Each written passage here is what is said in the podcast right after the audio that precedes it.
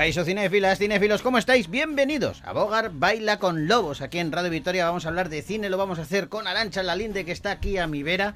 Ayer nos despedimos. Hola, Arancha, ¿cómo estás? Hola, buenas. Ayer nos despedíamos con una canción de Elvis Presley. Sí. Ya se hizo varias pelis. Sí. ¿A cuál peor? Bueno, hay alguna que es- está entretenida. Bueno, bien, pero. pero, bueno, es esa gloria, a gloria Digamos del que rey, no acertó. mayor gloria del rey. no sé si no acertó él o tenía consejeros cerca que no atinaban. Mm. El caso es que a mí me ha hecho pensar. Vamos a comenzar hoy, antes de empezar la sintonía y todo esto. eh, eh, vamos a jugar como si fuera el 1, 2, 3. A ver, ¿Vale? Cantantes que, que han sido actores, Uf. que han hecho películas. que han hecho películas. Sí, tienen que ser cantantes, ¿eh? No vale actores que canten. Cantantes que han hecho películas. Frank Sinatra, por, por ejemplo, por ejemplo, di uno. Frank Sinatra. Elvis Presley. Ah, pero te iba a preguntar. Ah, bueno, pues Pero, ¿sabes jugamos. al 1, 2, 3? Sí, sí, Venga, sí, ya. sí. Empiezo, venga, Frank Sinatra. Elvis Presley. Eh, eh, sí, eh, Rafael. Julio Iglesias. Que espera, que tengo otro en la punta de la lengua. Este que cantaba mi carro me lo robaron. Manuel Escobar. Eh, Miguel Bosé. Ah, Miguel Bosé ha hecho películas también, es Claro. cierto. Pues hay un montón. Ah, y mira, la de la hija de Frank Sinatra, Nancy Sinatra. Vale. Ah, no sé si primero fue actriz y luego cantante. Harry Styles. Bueno, vale. Vamos a seguir mucho rato. Espérate que piense. Mm, eh, ah, la- eh, las Spice Girls. Las Spice Girls, muy bien. Vale. Más cantantes que han hecho pelis. A ver, yo. Sí, no, pero, pero los que hicieron aquí, aquí es que hizo. eh, todos los cantantes hicieron pelos bravos o los brincos o. Hicieron parchís. parchís. Claro, parchís te sirve muy bien. Claro. Hay muchos, ¿eh? Hay muchos, Y en ¿eh? Estados Unidos también un montón, ¿eh? Sí, sí, sí, sí. Cantantes, porque John Travolta, ¿cómo lo catalogas? Pues John Travolta, yo creo que empezó siendo actor. Pero claro, también, como No sé películas musicales, también ha sido cantante. Claro, no sé qué decirte. Claro. Ahí, ahí hay Otro muchos. día podemos jugar al revés, a los que han sido actores y se han metido a cantar. Y han cantado. Y han cantado o han dado el Ahí te cante. diría, yo empezaría diciendo, Sancho Gracia. David O Hasselhoff. sea, Sancho Gracia es una cosa bárbara. Peor que David Hasselhoff. ¿eh? ¿Sí? Mira que yo le quería a Sancho, ¿eh? Pero peor, ¿eh? Sí, ¿eh? Oso hizo una canción. La tengo. Bueno, bueno. en ¿La fin. tienes? Vamos a. sí. Tráela el próximo día. Otro venga. día hablamos, otro día hablamos. Vale. Damas y caballeros, bienvenidos a Bogar Baila con Lobos.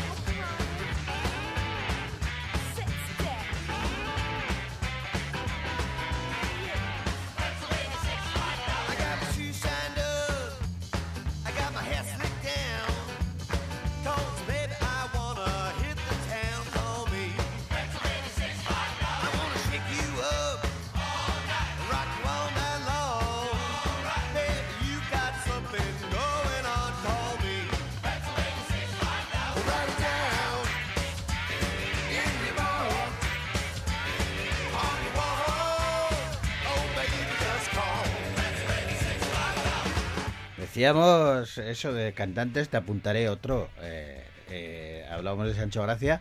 Pepe Sancho. Sí, también. Oh, Pepe Sancho hizo, pero además salía en plan dandy. Uh, En plan. eh, como los de. Plin, plin boy, que decían, plin boy. Plin boy. Como decía Paco Martínez Soria, en plan plin boy. en fin, vamos a hablar en serio de música, de canciones, de bandas sonoras. Sabéis que nos gusta comenzar siempre con un tema que nos recuerde alguna película. Y el de hoy es eh, ritmo frenético. Y pertenecía también a una película musical que tuvo muchísimo éxito. Se titulaba Flashdance. No es el clásico, ¿eh? Es otro que también nos va a sonar.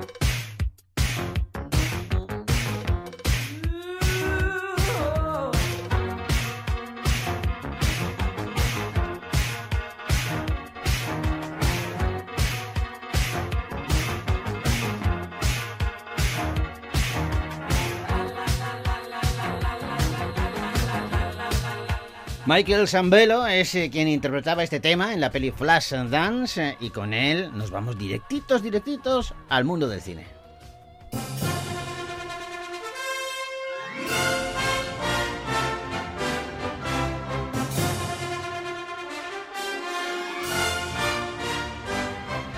Y empezamos hablando de una comedia, una comedia muy loca protagonizada por Seth Rogen que se titula Golpe a Wall Street.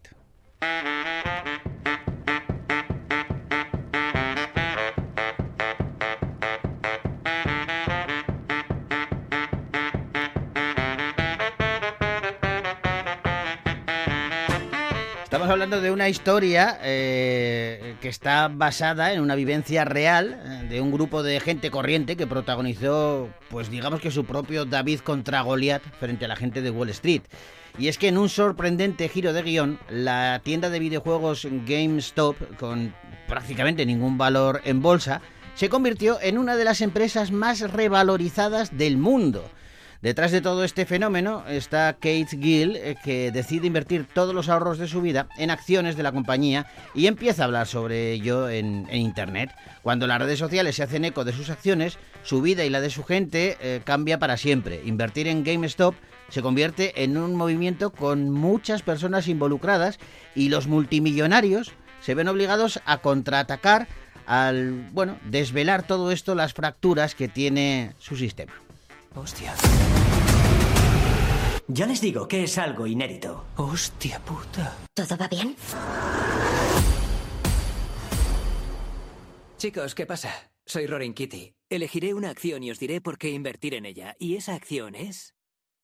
GameStop. Mola este tío. Los particulares se han encariñado de GameStop. Creen que es una buena inversión. Parece que hay un tío que dirige todas esas compras. ¿Quién es este gilipollas? Calderilla, chaval. Ya sea. Wall Street. Apuesta que esta empresa se hundirá. Y si se hunde, los cabrones de los fondos ganan un huevo de dinero. Craig Gillespie es eh, quien dirige Golpe a Wall Street, una peli con Seth Rogen, Sebastián Stan o Paul Dano, entre otros. Y dice el director que él no tenía en su radar hacer esta película, pero durante el COVID su hijo no paraba de contarle qué estaba sucediendo y le enseñaba pues los memes que, que aparecían y que ha, ha cogido y ha puesto en la película él también. Dice que es un caso, como decías, que se parece al de David contra Goliat, pero que lo que le gustaría en realidad es que la gente saliese de ver su película, que saliese indignada que sintiese que el sistema está en su contra. Dice, quiero que sientan que tienen voz, que se den cuenta de que la gente se puede unir como comunidad y mostrar que se puede marcar la diferencia y se puede influir en el cambio. Bueno, la peli eh, está basada en un libro que escribió Ben Mesrich y que, bueno, pues contó toda esta historia que narrabas. Y eh, en principio este libro se iba a llamar La Red Antisocial. Pero bueno, luego decidieron suavizarlo un poquito y en él se ha basado este director y estos actores. Seth Rogen ha estado muy involucrado en la producción de la película y la verdad es que viene avalada por un éxito notable en Sí. Estados Unidos. Ujú. Golpe a Wall Street, una peli que podéis ver ya en los cines de Victoria Gasteiz.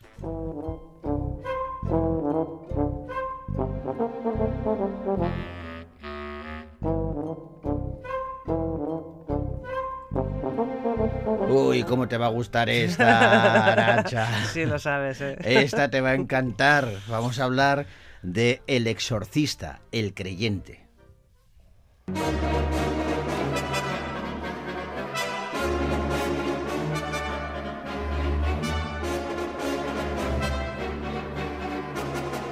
Desde la muerte de su esposa, embarazada, eh, en un terremoto en Haití hace ya 12 años, Víctor Fielding ha tenido que criar y cuidar por su cuenta a su hija Ángela. Por momentos parece que ha conseguido criar a una joven feliz y sana, pero un día Ángela y su amiga desaparecen en el bosque cercano sin aparente explicación, regresando tres días después sin recordar qué es lo que les ha pasado. A partir de ese instante se producen una serie de eventos inexplicables y bastante aterradores que van a hacer que Víctor tema por la vida de su hija. Este padre deberá enfrentarse a las mayores fuerzas del mal para cumplir su cometido y, bueno, en su terror y desesperación recurre a la única persona sobre la faz de la tierra que se ha enfrentado a algo así antes, Chris McNeil. Buen día, te espero para cenar. Te quiero. Buenos días, señor Fielding. Hola, Catherine. Y aquí están sus hijas, Angela y Catherine. Eso fue hace siete horas y ya no tenemos más información. ¡Catherine! ¡Angela! Si nos estáis oyendo, por favor, volved a casa, os queremos. Eh, ¿La han encontrado? ¿Qué hacíais en el bosque, Catherine y tú? Solo estuvimos andando un buen rato. No me acuerdo de más. Angela, diré a tu padre cuánto tiempo has estado fuera. ¿Unas horas? Mi amor, han sido tres días. David Gordon Green es el director de El Exorcista, El Creyente, una peli en cuyo reparto nos encontramos a Leslie Odom Jr., Ellen Burstitz y Ann Dutt. Ah, ¿Sabes quién es Ellen Barsit? ¿Quién es Ellen Barsting. Burstitz? ¿Quién es? ¿Quién es? ¿Quién es? la que Dímelo. hacía de madre de la niña poseída en el primer exorcista.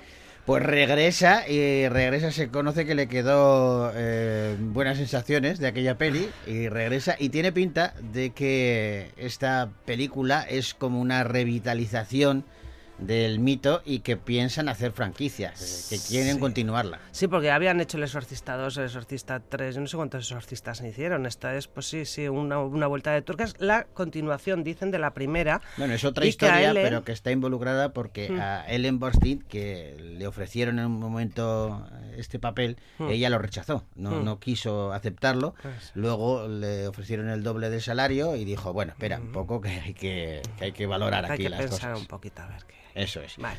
Pues eso, yo creo que la voy a ver, ¿eh? aunque sea por curiosidad. es Por que a mí, curiosidad. a ver, la original me gusta. Me parece un peliculón. Mucho terror, ¿eh? pero está muy sí, bien. es mucho está terror, pero es muy buena película. El exorcista, El Creyente, una peli que podéis ver ya en los cines, de Victoria Gasteiz. Top Cat, the most effectual Top Cat, whose intellectual close friends get to call him TC, providing it's with dignity. Top Cat, the indisputable. Y vamos ahora con una peli dura, ¿eh? Eh, hablamos de Sound of Freedom, el sonido de la libertad.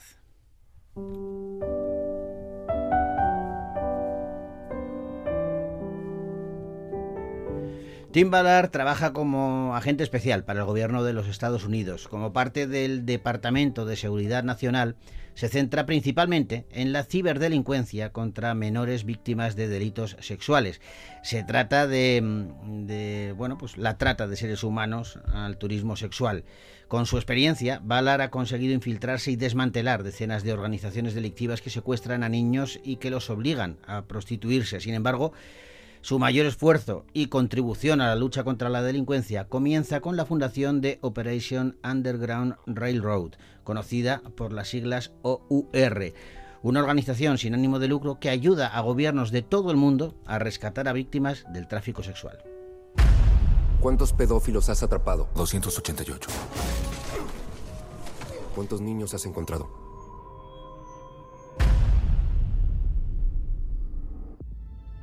Este es el crimen internacional con más rápido crecimiento que el mundo haya visto. Ya ha sobrepasado el tráfico ilegal de armas y pronto sobrepasará el tráfico de drogas. Porque solo se puede vender una bolsa. Alejandro Monteverde es el director de Sound of Freedom, El sonido de la libertad, una peli que protagonizan entre otros Jim Caviezel, Bill Camp o Mira Sorbino. Mm, Y es una película que ha recibido un poco, ha tenido un poco de, de polémica. Se estrenó ya hace tiempo en Estados Unidos y en Latinoamérica. Y dice el director que es una película que, que no te va a dejar bajoneado, o sea, que no te va a dejar hecho polvo, ¿no? Mm. En su expresión. Eh, dice que es una película de cierta forma inspiracional y que la gente sale del cine en un estado de reflexión, pero también con un sentimiento de recomendar la película porque dice que la verdad siempre sale y siempre liberará.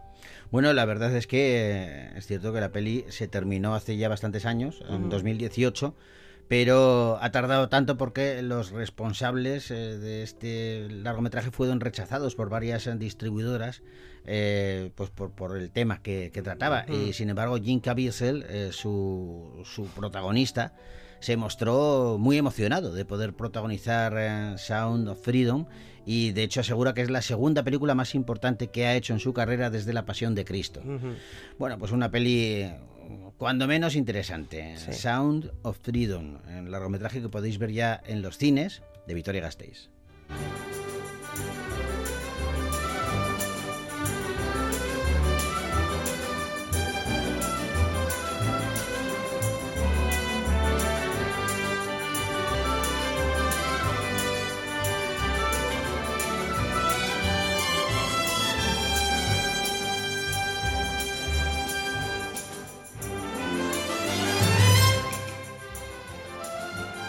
Y vamos ahora con una pareja que vuelve a reencontrarse eh, y lo hace en el terreno de la animación. Fernando Trueba y Javier Mariscal vuelven a coincidir en Dispararon al pianista.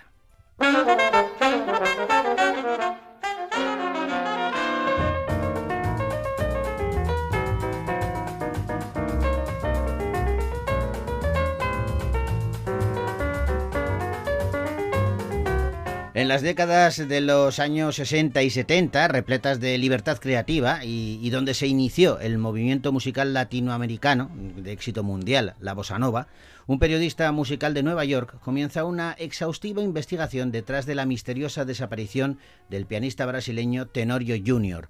El músico era un habitual colaborador de Vinicius de Moraes, entre otros, y esta película de animación a ritmo de jazz y bossa nova supone, bueno, pues un punto de inflexión justo antes de que el continente latinoamericano fuera envuelto por regímenes totalitarios. Un día, un solo de piano en una grabación de los años 60 me llamó la atención. Consulté las notas del disco y vi un nombre que hasta ese momento me era completamente desconocido. Tenorio Jr.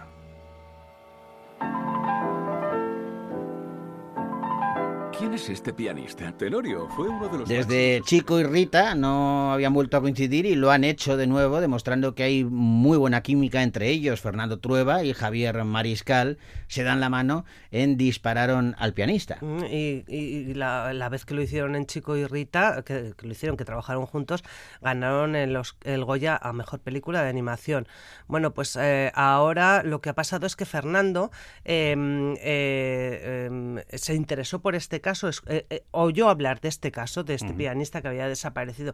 Eh, dicen que de madrugada estaba en un hotel después de una actuación y su compañero de habitación dice salió a buscar un bocadillo y un- una aspirina para el dolor de cabeza y no regresó. No Mm. volvieron a saber nada más de él. Bueno, pues eh, tanto Mariscal como Trueba lo que hicieron fue recoger más de 150 horas de documentación eh, en una investigación propia y, y la cinta se basa en esas entrevistas que durante casi cinco años los dos realizaron al entorno del pianista y todas son gente de que está hablando, o sea, que está hablando del tema y que se nota que es veraz en su, en su discurso. Por eso decidieron hacer una película de, de dibujo. Y lo hacen eh, todo enmarcado en esa época, de, en ese punto de inflexión, eh, que es la creación de la bossa nova, que coincidió eh, con, con el surgimiento de la Nouvelle Vague en, en Francia, dos movimientos que, que cambiaron de alguna manera la literatura eh, y la música, y también mm, de, de refilón, pues cambiaron el cine. Eh, Trueba nos lo cuenta. en el cine y en la música es eh, poco es como la sensación de que eh, de que hay un mundo antiguo, ¿no? Un mundo con corbata y que entramos en otro mundo eh, moderno, una manera de contar distinta, una manera de cantar distinta, una manera de escribir canciones quizá también distinta, aunque por supuesto ambos movimientos, tanto el brasileño musical como el francés en el cine, tienen mucho eh, de la tradición. O sea, unos están mirando a los clásicos americanos o franceses o a Rossellini, los otros están mirando eh, a Pisinguiña, a la samba y a Frank Sinatra. O sea que, nada es totalmente nuevo ni una ruptura, todo es una renovación. Los dos movimientos son contemporáneos, o sea que se fraguan en el 58 y estallan en el 59, cuando sale el famoso disco de George Gilberto y, cuando las películas de, la, de esa nueva generación francesa en, el, en Cannes en el 59 surgen.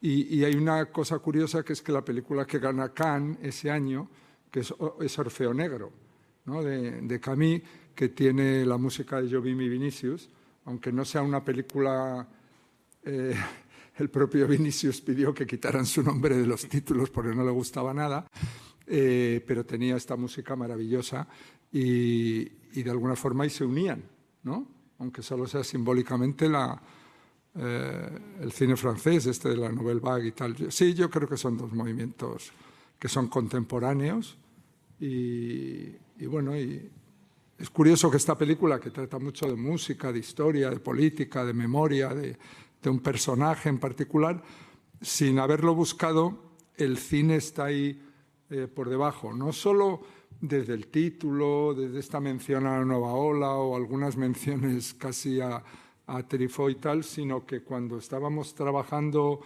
en la película, había veces que para los flashbacks, usa- alguna vez, algunas veces, no siempre, usábamos algunas referencias cinematográficas, ¿no? De, ¿Qué te parece esto en este estilo? Tal. Otras veces eran más directamente plásticas de, de, de Xavi o lo que fuera, ¿no? Ese Xavi al que se refiere Fernando Trueba es Javier Mariscal, el famoso diseñador que bueno pues impregna eh, de su arte este largometraje. Pero cómo ha sido para, para Javier Mariscal reencontrarse eh, con, con Fernando Trueba y cómo es mm, trabajar con este director Hombre, trabajar con, trabajar con Fernando es un regalo, es una mente, eh, no sé, yo siempre digo que aquí dentro tiene las estanterías de Ikea, con un robot que hace así y encuentra la palabra, encuentra el nombre, el año, lo que sea. Eh, Pero quiero decir, como una especie, mm,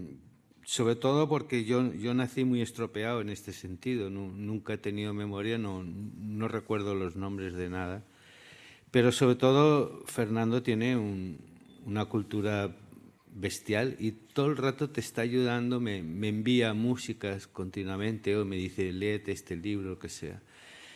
Eh, esta película lo, lo bonito es que durante bastante tiempo, mientras él estaba haciendo sus investigaciones, eh, la pude compartir de vez en cuando en Madrid, en su casa, en su estudio.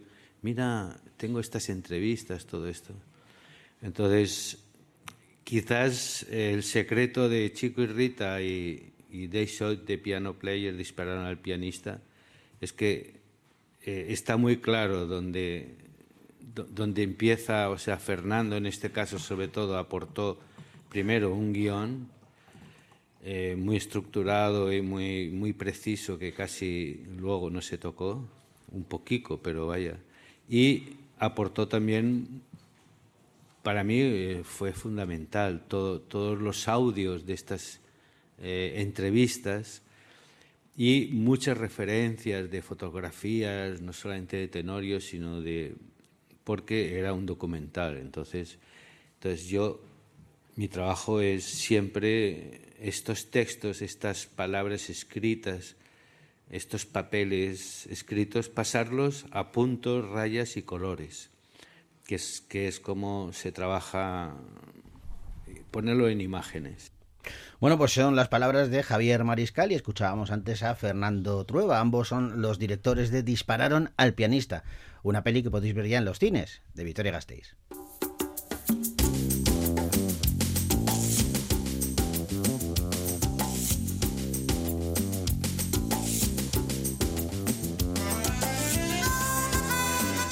Y nos despedimos con música, con bandas sonoras. Arancha, esta te va a gustar la peli. Ya sé que las de superhéroes y tal a ti no te hacen mucho Hombre, tilín. depende, ¿eh? Mí, Depende, sí. pero Algunas este- me enganchan y otras no. Este tema sí, porque es el romanticismo a tope. Aparece en una peli de muchísima acción, eh, en la que cerró una de las fases más importantes del universo cinematográfico de Marvel. Es el cierre de la peli de los Vengadores, Endgame.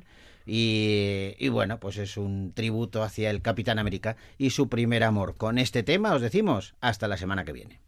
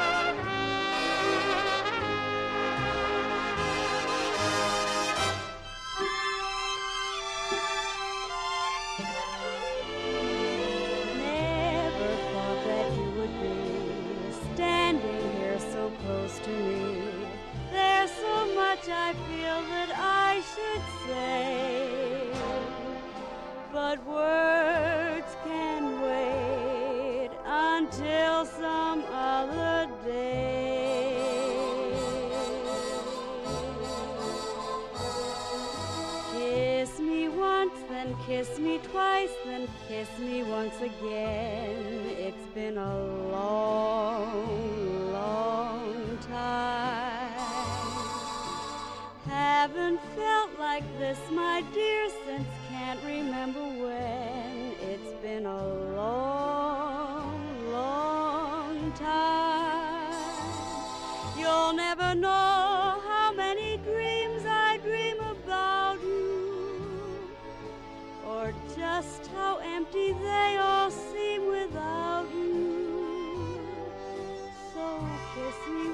then kiss me twice, then kiss me once again. It's been a long